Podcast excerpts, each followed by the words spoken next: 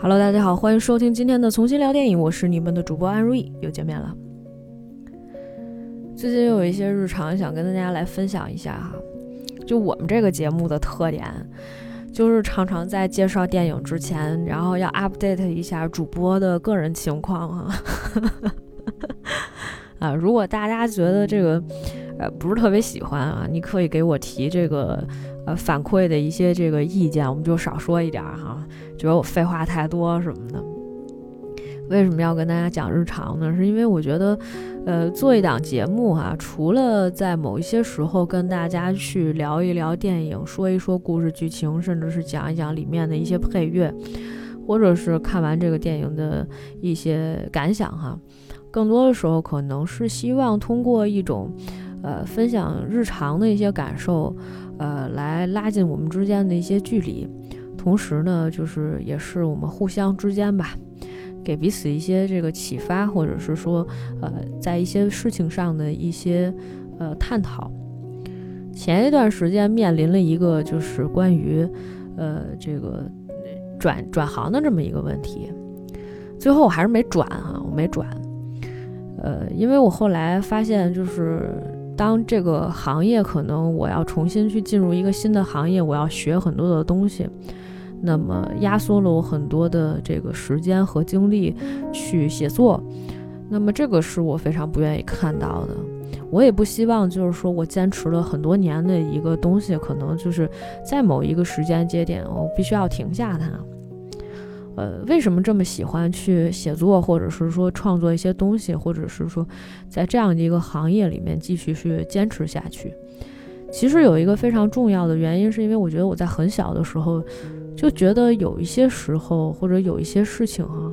在人生的选择当中，它可能就是一个命定的一个事情，这就是残酷而冰冷的现实哈。哎，没有什么可选，可能到了某一个关键的时间节点，你没有办法去选择你的人生，或者是说有一些事情终将走向一个完结啊。但是呢，呃，在你创作的时候、写故事的时候，你就可能会把一些，呃，比较这个惋惜的事情啊，把它变成一个呃比较美好的一个结局，或者是能治愈别人，也有可能呢是在某一个呃比较悲伤的一个时刻，让很多的人都能够高兴起来，或者哪怕这些我们都不能做到，至少我们的一些作品。啊，或者是说我们的想要去传达的一些观点，呃，最后能够变成一种比较愉悦的方式去传递给大家，至少让大家在，呃，这个比较残酷的这个现实面前，或者说每天很繁忙的工作当中，呃，脱离出来，有这么一段时间可以让自己放松一下。呃，除了是去就是换一换脑子，然后就不再去想那些纷繁复杂的事情，更重要的是有这么一段时间，可能是去诚实的面对自己。我们常常说，有的时候，呃，当你看一个戏，然后看到后来一直泪流不止的时候，有很多的时候，朋友这么解释，无非都是在哭自己啊，一定是让你想到了某一些。呃，自己非常感伤的一些事情，或者是说让自己感动的一些瞬间，或者是它激发你的某一种情绪，啊，让你一直就是哭了出来。其实呢，我觉得也不失为是一件好事情哈，因为我们可能很多的时候没有办法去面对特别真实的一些自己，或者是说来不及去处理自己的一些情绪，刚好呢，就是又能借着电影。啊，或者是一些作品的这个方式去哭出来，成年人嘛，这样也不会觉得很丢脸，是吧？我今天就看了这么一部电影，我跟他们说，我觉得这个片子特别特别套路，但是我怎么就一直在哭，哭的像一只狗啊？然后他们就跟我说，哎，你就是狗，你承认吧，哈，这跟哭不哭的也没什么关系。好的，汪汪汪，OK，啊，啊，我今天来介绍的这部电影呢，同样是这个来自。这个我觉得煽情的比较鼻祖的一个国家韩国啊，呃，为大家带来的这个二零一九年上映的一部作品叫做《天衣无缝的他》。导演、编剧许仁茂，主演罗文姬、金秀安、金美佑。呃，说到这个二零一九年的韩国，应该是比较大放异彩的一年啊。除了《寄生虫》在这个各大颁奖礼上风光无限，是吧？特别是拿到了，呃，这个奥斯卡，然后呃拿到了戛纳电影节的最高奖啊。然后就是，虽然有很多的争议吧，因为奥斯卡那一年又是外语片，然后又是最佳电影，然后现在搞的这个奥斯卡也要改他们的这个评评审的这个评奖里面的一些奖项设置了，好像有一项叫什么国际什么电影，奥斯卡什么国际什么最佳电影，都不是外语片这么简单了哈。我记得去年还有人专门有一个老外黑人发了一个视频。就跟大家科普，或者是说，就是想跟这个组委会 battle 一件事情，就是我问你，什么叫做外语片奖？那你既然有了外语片奖，就这些就是才是给，就是才是颁给那些外语片的。你为什么这感觉应该是一个本土的一个奖项，最佳电影，然后你又颁给了一个外语片儿啊？这个说不过去，然后就一通在那儿各种理论，特别生气哈。不过是一个看热闹的一个 颁奖礼，一个电影节，搞得大家真的是群情澎湃，就在讲为什么给《寄生虫》啊，特别激动。《寄生虫》是其中的一部，然后另外呢，还有一部是这个八二年生的金智英。你会发现，其实这两年除了这个。呃，韩国延续了他们这种商业性的步调以外，同时呢，他们也开始关注一些就比较现实的一些社会问题，不管是在他们的影视剧作品里面，啊，还是在他们的综艺节目里面，哈，都是不断的想要去挖掘，呃，这个不一样的一些点。因为我记得这个去年应该也是在去年吧，要不然就是前年，前年。不是还有一部剧叫做那个经常请吃饭的漂亮姐姐？我不知道大家还记不记得？因为韩剧里面其实，在过去的呃时间段里面，很少去描述一些就是关于职场性骚扰的事情，所以就是说这个戏里面可能分成了两个部分啊。除了这个女主在忙着跟小奶狗谈恋爱这件事情以外呢，还要在工作当中面临怎么样的去和这个职场上面，就是会时不时的去这个性骚扰的这个领导，怎么样去 battle 啊？最后这些这个女同事哈，大家都站出来，纷纷的去呃想办法，然后这个举报自己的这个男性上司哈。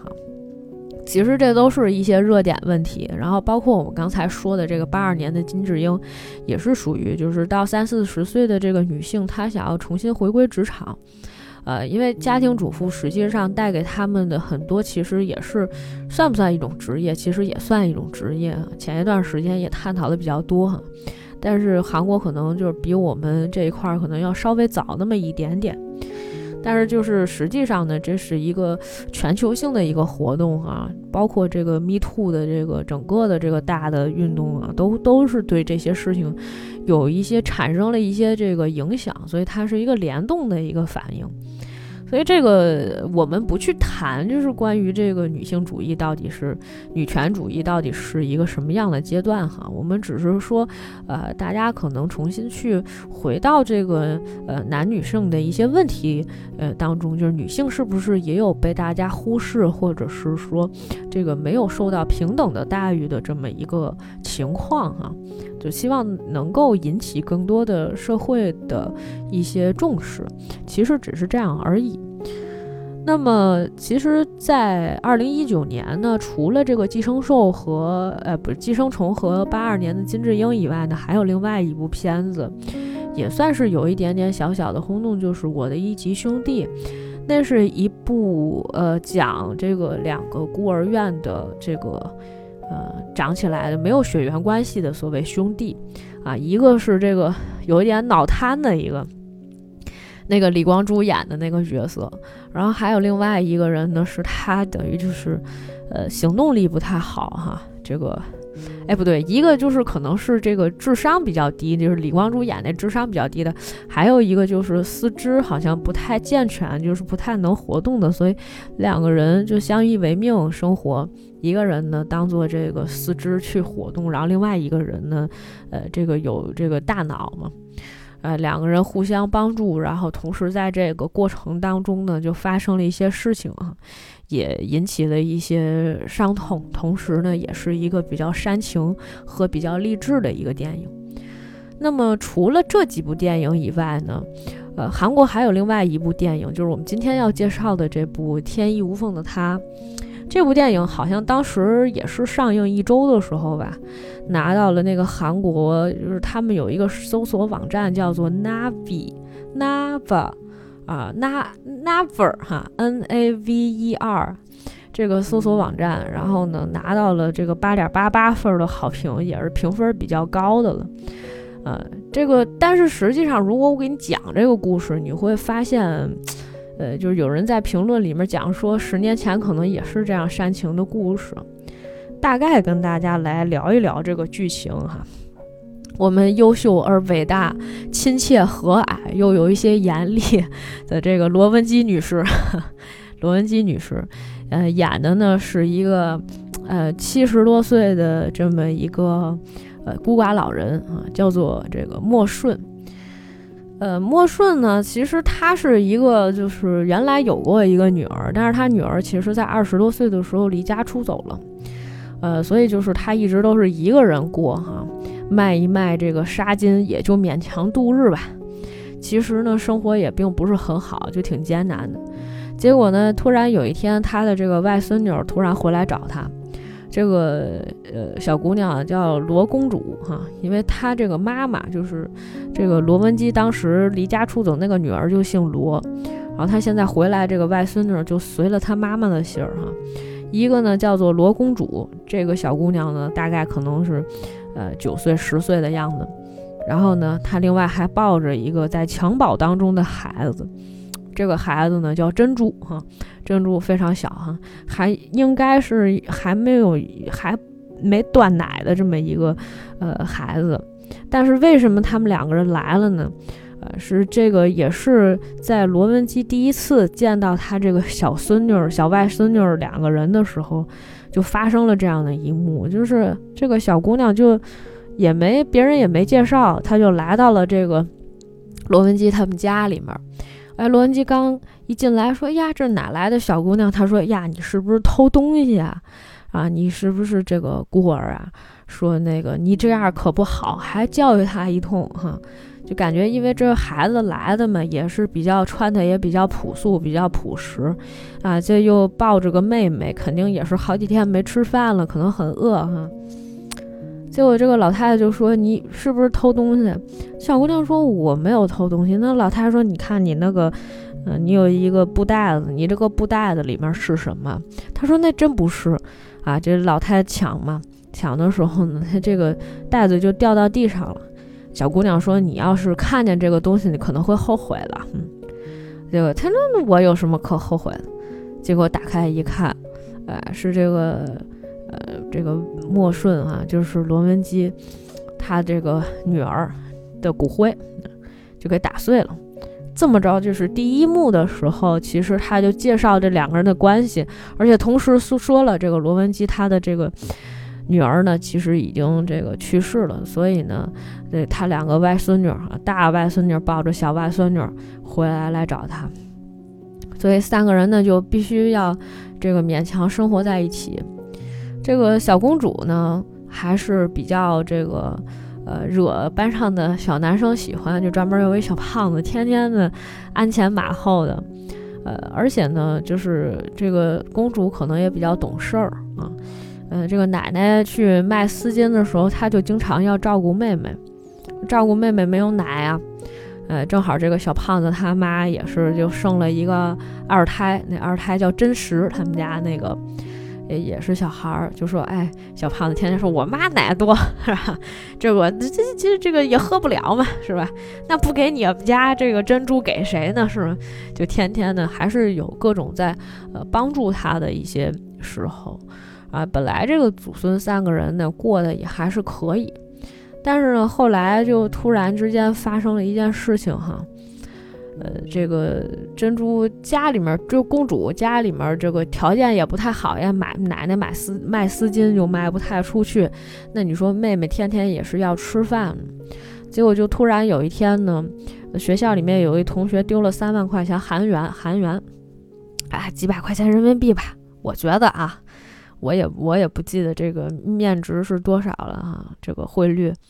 呃，丢了三万韩元，嗯，有人就说呢，觉得是这个公主偷的啊，公主也不说话，家长就找来了，人家丢钱的孩子家长找来了，就一通骂这个孩子，骂这个公主，老师呢也很无奈，结果奶奶过来了，这个外外婆过来了，啊，说那个没事儿，你先出去吧。就外婆就跟这个有钱人家打了起来，就说：“哎呀，你们家这个孩子是吧？是不是偷东西啊？就是穷啊！因为你们家原来小偷的这个孩子生出来什么也也就是个小偷，啊，两个人就开始吵起来了。韩国经典的吵架套路哈，一定要揪头发。啊，我们这个中国也有哈，中国是扇嘴巴啊。”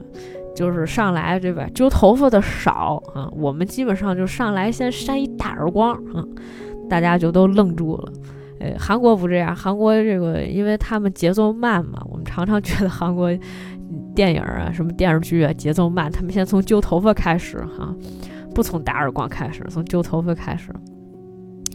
这个时候呢，就打得不可开交。最后，这个小胖子说：“啊，那个钱包找着了，钱包在哪儿？去你们家孩子，呃，玩的时候丢到了，这个不小心掉到了花园里，根本就不是珍珠偷的。这个事情，哎，这根本就不是公主偷的。结果这个事情才解围。但是实际上呢，啊，这个这个钱包呢，就是这个公主她偷了啊。小胖子就帮他隐瞒了一下这个事情。”他也觉得其实特别对不起他的这个外婆，因为外婆其实啊没跟他这个这个相处多长时间。第一开始的时候不是也认为他是一个小偷吗？但是呢，就是当他们的这个呃关系慢慢建立了起来以后，这个变成了自己人，变成了一家人以后，哎，这个外婆就是会可能比较护犊子一点哈。我们家孩子谁能欺负？是不是啊？谁敢敢说我们家孩子是这个小偷，对吧？就永远都是很护犊子，很相信自己人呢。在这一点上，所有的全世界的这个家长估计可能都是一个样儿哈，都是这么回事儿啊。我们家孩子怎么可能干出这种事情来呢？是吧？但实际上呢，心里未必没有数哈。但是一定要给孩子很多的这个面子。呃，这件事情，但是我们不知道这个罗文姬他他知不知道这事儿哈。然后呢，这个三个人继续这个生活在一起啊，还是比较这个，呃，就是怎么说呢？一方面其实过得还是挺苦的，但是另一方面过得还是挺开心的。有一天呢，这个老太太在家里面看电视，晚上嘛，看电视看着看着电视吧，电视又坏了，没信号了。哎，这个。祖孙三个人，孩子这个小珍珠可能已经睡了，这个公主和奶奶啊、外婆坐在这儿没有事情啊，怎么办？说咱们玩游戏吧。什么游戏呢？这个叫做天衣无缝啊，就是呃，简单介绍一下这个游戏规则哈。这其实也是点题了嘛。天衣无缝的意思呢，就是说我跟你说一个小秘密，那么这个事情就是你不知道。那么就就就说说明我之前做的这个事情，那你不完全不知道，这就属于我做的天衣无缝。所以呢，就是除非说什么时候我做的一件事情，我说的一个秘密是你知道的啊，那就说明我输了。然后呢，他们祖孙两个就开始开前面开了很多的这种小玩笑。后来呢，是这个小公主突然说了一句话，她说：“其实这个。”啊，我这个妈妈不是我亲生的妈妈。罗文姬就说：“其实我知道这事儿。”啊，小姑娘就一下子输了哈，就是，其实就是从某一些角度上来讲哈，这个我觉得老年人他都有一些直觉，因为可能社会经验比较丰富了。前些日子我有一个朋友跟我讲说，她跟她这个男朋友哈是原来是这个同事关系，有的时候两个人出差什么的，经常被人看出来是这个情侣关系。就他说我们两个人坐在一桌，就是隔着好远，可能一句话也没说啊，人家就是有一些年纪大的、岁数大的这个大叔或者是阿姨，就说，哎，那个你女朋友吧什么的啊。就基本上一眼就能看出来。他说：“你说这怎么看出来的？”我说：“可能你们真情流露吧，这我真不知道。但是可能你们之间的互动会跟别人不太一样哈。这个岁数大的人，很很多时候他都能够一下子能够看穿哈。这就是所谓活的这个时间长了，都变成了人精的那种感觉。那实际上就是老太太是知道这不是自己的这个亲生孙女。”而且呢，就是更重要的一个问题是我们通过一些细节还是能够看出来的。小姑娘头上沾了一点东西，这老太太抬手呢要帮她这个，呃，就把这个头头发上这个这这个线好像是就是帮她摘下来。结果这小女孩下意识的就摸了一下头，就挡自己，就说明其实吧，她原来经常被打。就是曾经遭到过家暴，这事儿估计也是自己女儿干的呗，啊，这个其实是埋下了一个伏笔啊，因为到后面的时候，其实还发生了一些更加让人觉得这个呃难过的事情哈，或者是说呃让人觉得更加这个痛苦的一些事情哈，呃，这个。我们刚才说到的只是其中的这个前面的一些互动的地方，为什么我在这个地方要打一个节点哈？因为那个我们后面的时候会跟大家讲到，为什么有一些韩国电影它虽然有一些套路，但是呢，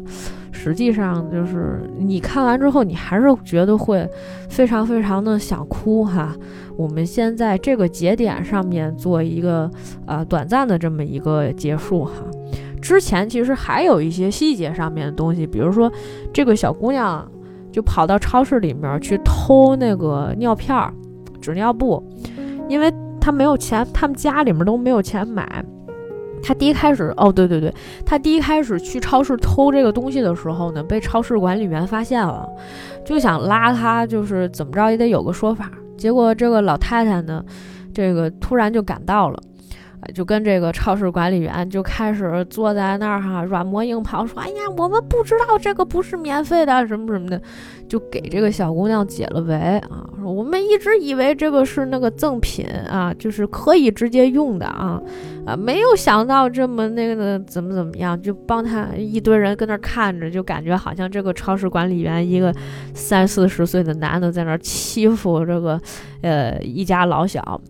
所以管理员说：“哎，那那那算了，我也没说要怎么样哈，您这是干嘛呢？就把他带走了。是后来是先出了这件事情，后来才出了那个偷钱包的事情。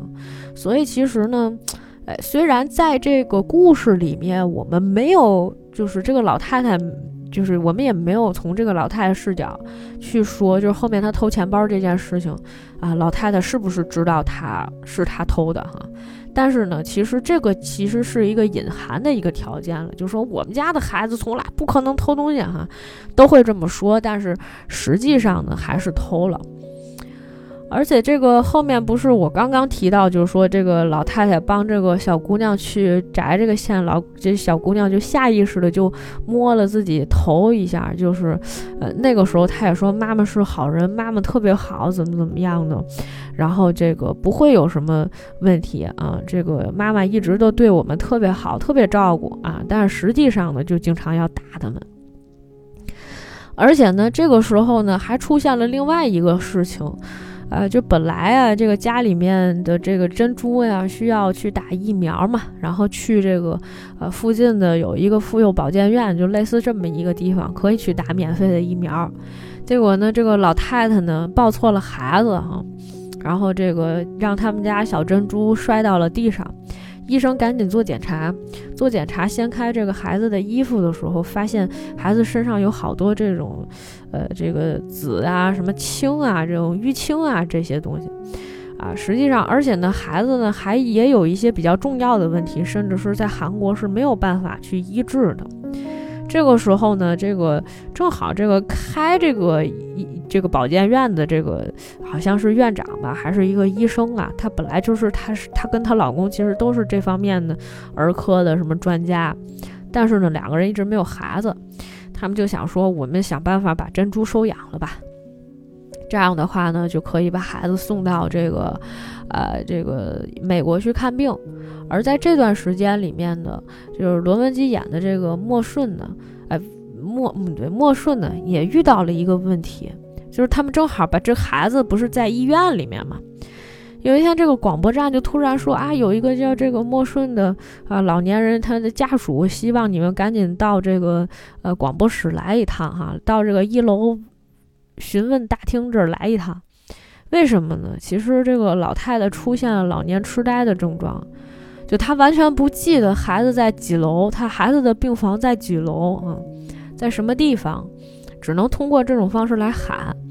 结果等她这个小孙女儿，呃，外孙女儿下了楼，然后找到她奶奶说：“奶奶你怎么了？”这个医院的服务人员就开始说说啊，老太太不认识路啊，不知道找不到人。老太太就开始跟他说啊，谁说他找不到人？都是你非得在那喊喊什么呀？就开始跟他说。但是你会后来发现，当这个老太太逞完强，假装自己可以的时候，她站在那儿，她都不知道往哪儿走。那本来她孙女在她外孙女在她后面嘛。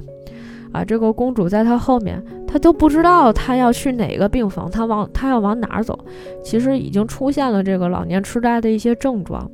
后来他就觉得，既然珍珠有人要去收养他了，不如让公主跟着珍珠一块儿去这个别人家，让这个。这个医生他们来照顾他们的这个呃生活，或者是说起居，这样是会更好一点的。因为自己呢，作为一个老太太，其实也是拖累。那段时间里面，公主每天除了要照顾自己的这个妹妹以外，还要照顾他们跟她没有血缘关系的这个外婆。老太太当然不愿意，所以呢，这个那段时间里面就经常每天对她什么又骂，然后怎么怎么样。但是呢，公主还是最后做了一个非常，呃，这个艰难的决定。她把自己的妹妹直接送给了医生他们啊，就说她跟她这个两个小学同学嘛，就那个小胖子，还有另外一个喜欢那个小胖子的一个富家千金，也是一个，嗯，小胖女孩，跟他们说：“你们给我这个帮我照顾妹妹十分钟。”他说：“一会儿那两个医生就会可能过来去把这个珍珠带走，我也不想面对这一幕。”然后他就下楼了。下楼的时候呢，吃饭，而他那个面包上面就有那种寻人启事，都是寻小孩的，还有那个牛奶上面也是寻人启事，寻小孩的。他就突然觉得，这个可能在那一瞬间就觉得，你看人家家的亲生骨肉，不管是多么艰难，多么痛苦，哈。都希望能够把孩子找回来，我怎么能够忍心把自己的就是自己的亲生妹妹，呃，应该是有血缘关系的啊，至少也是个同父异母嘛，对吧？我怎么能把自己有血缘关系的妹妹直接送了出去？结果他就跑到了楼上，但那个时候为时已晚，珍珠已经被送走了，已经被接走了，然后他就回去以后继续跟他的外婆过日子。呃，在家里面吃饭，正吃饭呢，结果外婆一下子把所有东西全周周了，说啊，你把你亲生妹妹送出去了啊，你还好意思吃得下去饭？就开始骂他，说我跟你又没有血缘关系啊，你照顾我，我用得着你照顾啊？你咱俩一点关系都没有，是吧？就一通说他，这个小姑娘还是不走，甚至是说，那你，呃，这个旁边来邻居来了嘛，稍微照顾一下，他就说你得让这个外婆去吃饭啊，什么什么之类的，哎，但是最后这个老太太呢，就呃玩命的这个推他，最后实在是不行了，就想了个办法，说那我去，我走呗，你不走对吧？我走，啊，就去了个老人院，去了老人院之后呢，结果这个谁，呃，当时。这个谁，这个公主嘛，又回来去老人院去看她。那个时候，老太太已经不认识人了，已经不记得她了。就说：“哎呀，说那个小姑娘，说你眼睛这么好看啊，你是不是这个丢这个迷路了？找不找不到路了。然后这个小姑娘就开始哭，就跟他说：“我把我生命当中最重要的人找不到了，我找不到我的外婆了。”然后就抱着她哭。然后老太太就说：“哎呀，那我帮你找吧。”说没有关系啊，这个我陪着你一块儿找呀。然后还给他唱儿歌，这个儿歌我觉得应该是之前可能有出现过的。然后这孩子就开始爆哭，你知道吧？就这一幕，其实我也很受不了。我前面不停的跟自己做了各种心理暗示，跟自己讲说：“哎呀，这故事里面真是太多套路了，是吧？”哎，从这个各种巧合啊，加上这个纷繁复杂的人物关系，其实都是我们曾经以前看过的很多电影里面的桥段拼接出来的，甚至是，就是我如果没有记错的话，我记得，呃，有一年不是那会儿去看《我不是药神》嘛，在电影院里，最后一幕的时候，就是他坐着那个。呃，是什么？是医院的车还是哪个？是预预警的那个车？然后往外面望的时候，然后一堆病人，就徐峥那个角色嘛，坐在车里面，一堆病人站在外面送他，所有的人跟他打招呼，还有那个他死去的病友的老婆也过来跟他打招呼，然后他仿佛看见了黄毛和另外一个人怎么怎么样。就那个场景跟韩国的那个辩护人那场景一模一样，就是你明明知道他就是套路，但是你在那一瞬间你就觉得，哎，这个套路百试不爽啊，屡试不爽，每一次都能戳中你的要害，让你就是从那种悲伤的情绪当中一下子就就能哭出来哈，或者是说你原来觉得嗨这不是什么啊，前面真的很平庸哈，我看好多人评论里面都写。前面特别平庸哈，啊，平庸到这个啊，我觉得没法看啊，到后面都哭个跟个傻子似的，这很正常的一些呃这这个情况。所以就是到后面的时候，就是你会发现，哎，这个小珍珠，还这个小珍珠，这个公主呢，又开始跟呃这个呃这个。她的外婆生活在一起，她就觉得这个外婆最后的时光还是得让自己去，呃，这个照顾哈。然后这个时候，他们俩又再一次玩了那个天衣无缝的那个游戏，嗯，然后这个当时好像是老太太说了一个什么呀？就是老太太说了一个啥？呃，这小姑娘说我知道这事儿，然后老太太就觉得自己输了嘛。她就把她的那个，她就告诉那个小女孩说：“你去我的这个上面，这个有一个坏了的抽屉里面拿拿个东西啊，是这个两个这个围巾啊，戴珍珠的公主啊，这是她的两个呃小孙女的名字吧，外孙女的名字。说你这个回头给这个珍珠。然后后来老太太就去世了。这个小小姑娘在这个老太太去世之前，给她讲了一个故事。”是一个老师当时留过的一个作业，让大家写一个作文儿，啊，这个故事呢是关于家庭的一个故事。其实某些时候，其实也影射了他这个家庭里面整个的这个到底是一个什么样的一个情况哈。其实非常简单，而且这个概述起来，实际上也隐含了很多这个电影里面的一些，呃，这个真情的部分吧。啊，这个故事呢，我给大家来读一下哈，我特别给给给写了下来。这故事呢是这个样子的。他说，他实际上他是一个小作文哈，这是翻译过来的版本，我就不给大家念这个韩文的哈，因为我也不懂。这故事是这样的，他说，在山里有三只和乐融融的驱鬼犬，爸爸妈妈和小驱鬼犬。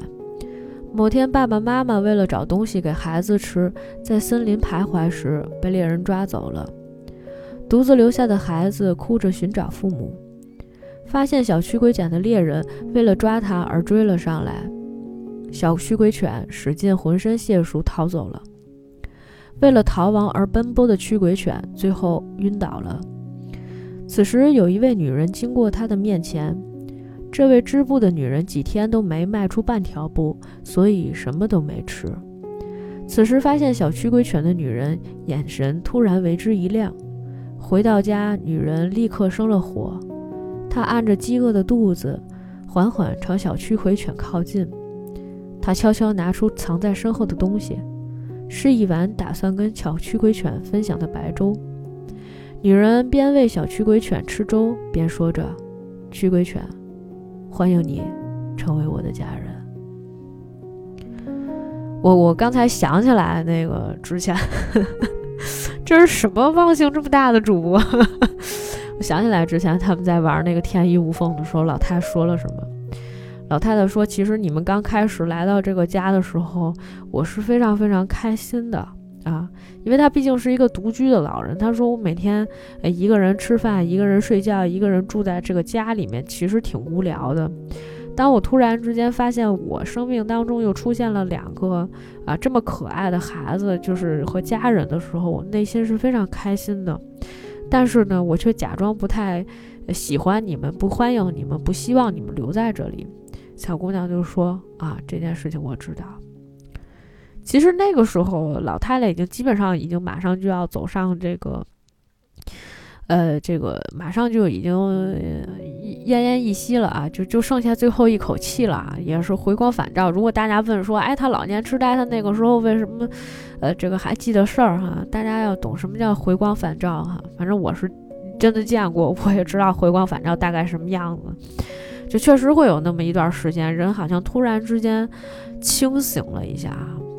他们如此形容这个事情，就好像蜡烛在它马上就要熄灭、这个油尽刚灯枯的时候啊，突然有一阵特别特别亮，然后后来它就灭掉了，这是一样的道理。所以就是这故事，当他讲完的时候，其实老太太就已经这个呃呃上天堂了。后来呢？这个多年之后，当她这个公主变成了一个长大了之后，然后成成为了一个摄影师，啊，开了自己的这个摄影展。最后呢，她的这个，当人们慢慢慢慢的都已经就是观众都已经呃离开了这个展览之后，突然有一个小女孩，看上去比她小一些的一个小女孩。过来来了之后，带了一只带了一条围巾，然后那个围巾上面绣的就是啊戴珍珠项链的公主哈，哈姐妹两个就相认了，就这就是这故事最后的这个结局哈。我觉得就是首先呃这这个故事基本上已经讲完了哈，我们来探讨一下为什么韩国电影总是啊这么好哭哈。前一段时间呃我有一朋友他就说在那个。呃，他看的今年出的另外一部韩国的电影，呃，那个电电影叫《担保》吧，何志远和那个有一个，嗯，那个大爷，我朋友今天刚刚纠正我，我说是大叔，然后他说那是大爷。我说演演那个，呃，一九八八里面的一个大叔，他想了半天说大叔是谁？他说你是说善德的爸爸吗？我说对对对。他说那叫大叔，那应该叫大爷。我说行，那个大爷 演的戏好像据说也是那种其实挺朴实的那种，呃，这个故事，但是呢也很催泪啊。我的一个男生朋友哈，老大不小的了啊，又哭了哈。在朋友圈里面宣传这个片子，说啊这个片子怎样的啊？说我怎么又哭了呢？我就跟他说，那是因为你哭点低，他就笑了啊。呃，其实我觉得啊，韩国的电影里面，首先来讲为什么会这么催泪？首先必备的就是罗文姬女士，没有啊，开玩笑。但是罗文姬女士真的很好哭，我不知道大家有没有这种感受啊。因为在前几年的时候，呃，这个罗文姬已经演了好几部这个比较催泪的戏了哈，呃，除了之前我记得应该也是一七年吧，那个就是还是一六年的时候，那个 I Can Speak 叫我能说啊。当年拿了这个韩国电影青龙奖最佳女主角，什么百想艺术大赏电影类最佳女主角，韩国电影大钟奖最佳女主角，哦，那个戏也是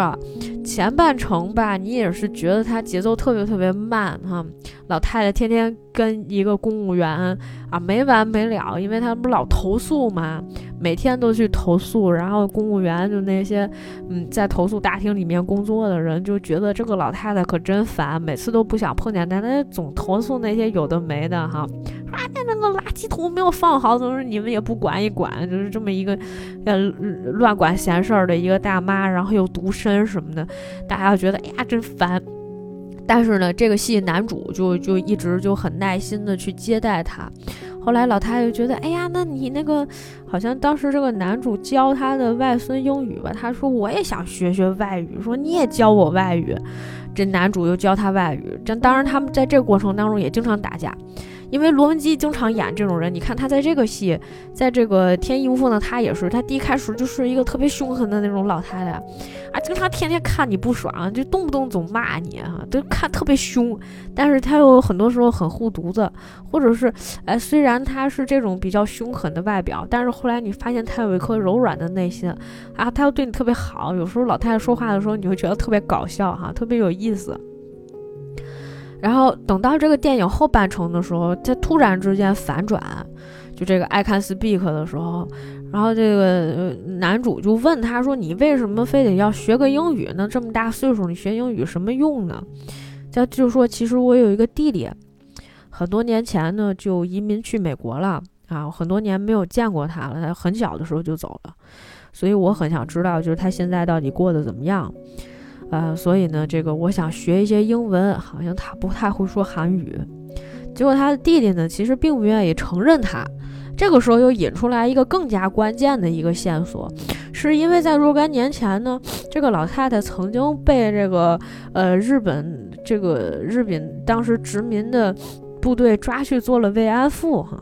人家就要求说，那个后来不是，呃，这个多少年以后嘛，这国际法庭开始重新审理当年慰安妇的案子，需要找几个这个，呃，需要找几个这个代表的人要去那边去出庭。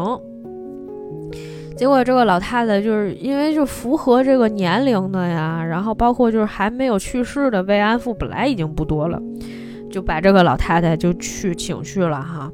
而且呢，这个他不是也会说英文嘛？他就现场用呃英文跟这个法官和所有的人说了，就是说当年发生了一些什么哈。因为他就也也不用翻译了，甚至是就是当这个男主带着老太太跟他一起去的时候，跟那个老太跟那个对方那边的辩护律师吵起来的时候，老太太还在拉他，特别有气势。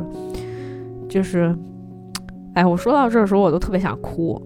就是。就是那种，你知道，经历了很多的这个人生当中的阅历以后沉淀出来的那种，就是第一，我要为。呃，就当年不公平的事情，争取我的这些权利，或者是说，呃，让那些曾经犯过错误的人得到一个应有的一个惩罚。另外，就是我相信法律可以让他们得到惩罚，我们不需要就是说再在庭外跟他们吵任何的事情，就是呃，又又大气，然后又又很厉害，又飒爽的。我觉得这才是我，就是很多年之后，我觉得那才是。啊，我们应该做的很多的女性题材，我们每天都在歌颂那些，呃，三四十岁的，或者是啊这些女性，但是实际上就回过头来，嗯，我们看到其实，呃，我们的这个祖辈，然后他们也都曾经，呃，有过这个非常非常的呃一些这个。优秀的，或者是说这个因为生活所沉淀的，所带给他们的一些非常好的一些品质，嗯，以及他们对那些，哎，对不起啊，呃，今天这个说到这儿的时候，就感觉情绪上面，就是他们对那些年轻人所，呃，呈现出来的那种关心、那种爱护，以及他们的那种，呃，呃，非常这个无私的一些。这个情感，哎，哎，真挺抱歉的，因为其实，呃，我常常以前也也说哈，就是大家看那个演员请就位的时候，你会发现，就是好多演员说着说，就说演这戏多艰苦，然后就开始哭，说哎，我真的就是顾里。有一期就是那个叫李啥呀，那个女演员。她不是没演好吗？然后就一个劲儿在那儿哭。然后后来赵薇还说她，你也是不至于的哈，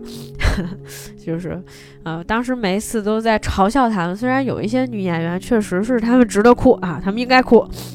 但是呢，这个确实，呃，这个无法控制情绪啊，也是一个很，我们这刚刚还在讲套路的问题啊，又被又哭了一次，真讨厌啊！这个对讲套路失败，所以我刚刚其实总结了起来啊，他们在。基本上就是大多数的一些韩国电影里面，它都是前半程的时候搞笑，后半程的时候就完全的煽情。那它其实，在构建关系里面有这么几种情况哈，一个是本来没有什么关系的两个人，或者关系比较紧张的两个人必须生活在一起，这是我总结的第一点。比如说我们刚才举例的。我的一级兄弟是不是也是这样？就是他们就是两个没有血缘关系的人，只是从小相依为命长大了，所以他们就是好像有亲戚关系。然后包括我们刚才说到这个天衣无缝的他，实际上呢也是两个完全没有血缘关系的这个祖孙啊，需要生活在一起啊，而且刚开始的时候关系确实很紧张，就是因为互相之间可能会影响生活嘛。当然，就是我的一级兄弟是另外一种情况，然后。下一步就是在这个互相矛盾和紧张的关系当中，哎，彼此发现，呃，对方的一些闪光点，他们学会了互相帮助，哈，甚至制造了一些快乐的回忆。比如说，在这个，呃，这个天衣无缝的他里面，就是天衣无缝这个点嘛，本来其实也是这个电影里面，呃，可能贯穿或贯穿这个整个故事的一个比较重要的一个。呃，片段吧，因为其实两个人在互相分享一些秘密嘛，就好像我在这个节目刚开始的时候跟大家去分享一些日常一样。因为其实这个东西虽然是日常，就好像他们分享的秘密一样，是那种我不说你完全不会知道的一些事情。虽然它可能很小，它非常小啊，是你可能每天也会遇到的一些事情或者是问题，但是你听我节目的时候，如果我不跟你说，你是不会完。全知道的，我也隐藏的非常好，就是，呃，其实分享秘密是一个特别能够拉近彼此之间这个距离的一件事情哈，然后制造一些快乐的回忆，就说啊你很厉害，说你你呃就是呃前面他们就有嘛，就说那个奶奶说了，外婆说了一条什么，她说我刚才在看电视的时候，其实我偷偷放了两个屁，然后说你不知道，说哎你真是做的天衣无缝，是不是做的天衣无缝？就是有这样的一些比较好玩的一些段子，因为制造了一些快乐的一些回忆。但是后面呢，他们因为一些这个矛盾，或者是说一些不能解决的问题，生活当中的一些困难，导致他们必须要分开，产生一些痛苦，或者比起啊这个要忘记对方，产生痛苦就是，呃，这个包括就是产生痛苦这一点，比如说对方忘了你。这个非常经典的就是，我记得当年我哭的像狗的另外一部片子，哎，反正也是狗了，汪汪汪！就还有另外一部片子叫做《脑海中的橡皮擦儿》，那部片子也是女主不是后来就是得了这个健忘症嘛？那个也应该是阿尔茨海默，就是完全不记得男主到底长什么样子。他就经常忘各种事情，虽然家里面有各种各样的便利贴来提示他，甚至他后来带了牌子，然后甚至是他已经这个小便失禁，就突然不知道为什么走着走着路，然后突然就就失禁了啊，就这种情况，呃，男主也天天都在哭。后来有一天，这个女主实在是受不了了，当她想起来这个男的的时候，她就给这个男的写了一封信，她就走了，就离开这个男的了。直到后来，就是这个男主，在某一个什么也是类似疗养院的地方，又看见这个，又见到这个女主了。这个女主已经完全不认识他了，虽然还是很美哈。那个我觉得鼎盛时期的孙艺珍吧，还是挺美的。那个时候，这个女主就拿出拿出来，就是有一个画册哈。这男主就开始看这个女主的画册，就刚开始的时候画这个男的，他是能记住这个男的的长相的。后来画册里面就越来越模糊，越来越模糊。当然，这只是记忆的，就是这只是艺术的呈现方式，让你看到了他的记忆在慢慢慢消散，是吧？但是你如果你知道，或者你拿个照片的时候，你就就能认出来，是吧？呃，或者是你想想说，哎，我昨天画那人是谁？我不记得了，可能会有这种情况哈。所以就是，呃，产生了必须要分开，那是因为他觉得，哎，我不能这样这样继续下去了，就是对你是一个痛苦啊，对你是一个拖累。我也不想在你的这个生命里面，这个我留下这特别不堪的一些回忆。然后最后就是要揭揭揭开伤疤，提起往事。这个可能不是在这几个电影里面有的，是我刚才在说那个《I Can Speak》里面会有的，会用到的。就是说，呃，我为什么要做这些东西？我为什么变得这么积极？我为什么多管闲事？我为什么是一孤寡老人？是因为我的弟弟曾经因为因为我曾经做了一个慰安妇，然后现在已经不理我了。啊，这不是我的错，他觉得有辱了家门，什么怎么怎么样，不愿意去承认自己有一个慰安妇的姐姐，所以呢，他不认我了。但是我还是很希望我能跟这个弟弟联系啊，我希望我能跟他说几句英语啊，这么着他才学的英语。没有想到会在这国际法庭上再用上啊，所以呢，就是这个，这是其中的一部分。然后呢，还有一个就是重现他们曾经快乐的回忆，就是我刚刚说过的那个部分。当这个公主重新找到这个老太太，这个老太太已经不认识她的时候，发现这个老太太自己在织那个围巾嘛，那个围巾上面其实她还是在绣的是，就是戴着珍珠项链的公主。虽然她可可能快不记得了，她可能不记得她为什么要做这件事情了，但是呢，从她原始的情感的角度上来出发，她仍然是要做这件事情的，那就勾起了你很多的这个美好的回忆。到后面，这个呃戴珍珠项链的公主还会再出现一次。包括这个老太太给她唱歌的时候，她为什么爆哭啊？哭得很厉害，对吧？就因为那个时候老太太本来就有一次就说啊，欢迎你成为我的这个家人，什么就是大家住在一起啊，什么之类的。然后后来这这又又两个人本来就是分开了一次了，然后再重逢的时候，老太太就说你想找什么人啊？你到底去去哪找？说我陪你找的时候，就两个人又。重新回到了一起，只是这个时候他们之间的关系产生了一些变化，是因为这个老太太不记得这个女孩了，所以这就是又是一个人间悲剧，对不对？最后呢，还有一部分叫做真情告白，你就还能再能哭一轮，哭一轮就是小这在这个小女孩最后在这个老太太马上就要这个。呃，这个结束自己的生命的时候，这个小女孩又重新给他讲了一遍，就是他们这个呃关于家人的一个故事。她说：“虽然你可能不爱听，但是我还是要给你讲，就是我刚才给大家讲那个驱鬼犬的那个故事。”这个时候，他其实就是在真情告白，他就是在跟老太太就重新再说一下，就是说：“哎，我特别感激你，因为本来其实你已经饥肠辘辘，你的日子也过得不好，但是你还是接纳了我，让我有了一个安身立命的一个地方。”然后大家同住在一个屋檐下，同甘共苦，实际上是这样的一个过程。然后慢慢这在这过程当中，老太太就去世了哈，也完成了自己的一个心愿吧。其实并没有完成心愿，只是她就是需需要去去去去死了。这个剧情的安排就是这样的。所以呢，就又又是这么一段真情告白。所以总结起来啊，大概有经历这么几个过程哈。这是我今天最干货的一部分了哈。啊，首先是两个没有什么关系的两个人哈啊，被一些事情捆绑在了一起哈，在捆绑一起的时候啊，第二步啊，互相帮助啊，制造一些虽然有一些小小的不愉快，但是制造了一些快乐的这个呃经历和回忆。然后第三步的时候，就是他们必须因为生活当中的一些呃事情，使得他们不得不分开啊，产生了痛苦哈。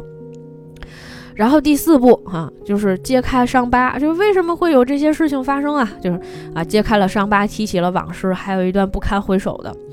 啊，之后就是重现回忆啊，人间悲剧，就是之前快乐的回忆啊，我们就再重复一遍，然后因为某一些原因啊，我们就想起来了啊，嗯，又又又再经历一遍，之前很快乐呀，对比一下现在很痛苦啊，人人间悲剧，然后最后真情告白，嗯，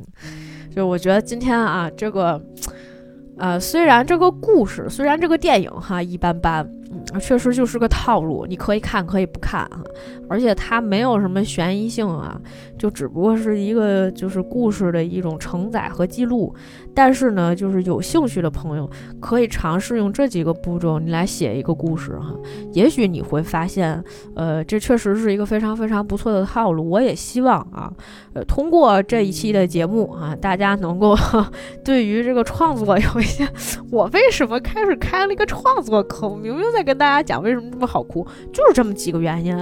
下回就是呃，下回咱们再看一个片子，我们就理性套一遍，是不是？那就不会哭了。感觉在狂打自己脸，因为我刚讲到一半的时候哭的跟个狗一样，我还在那儿总结套路着。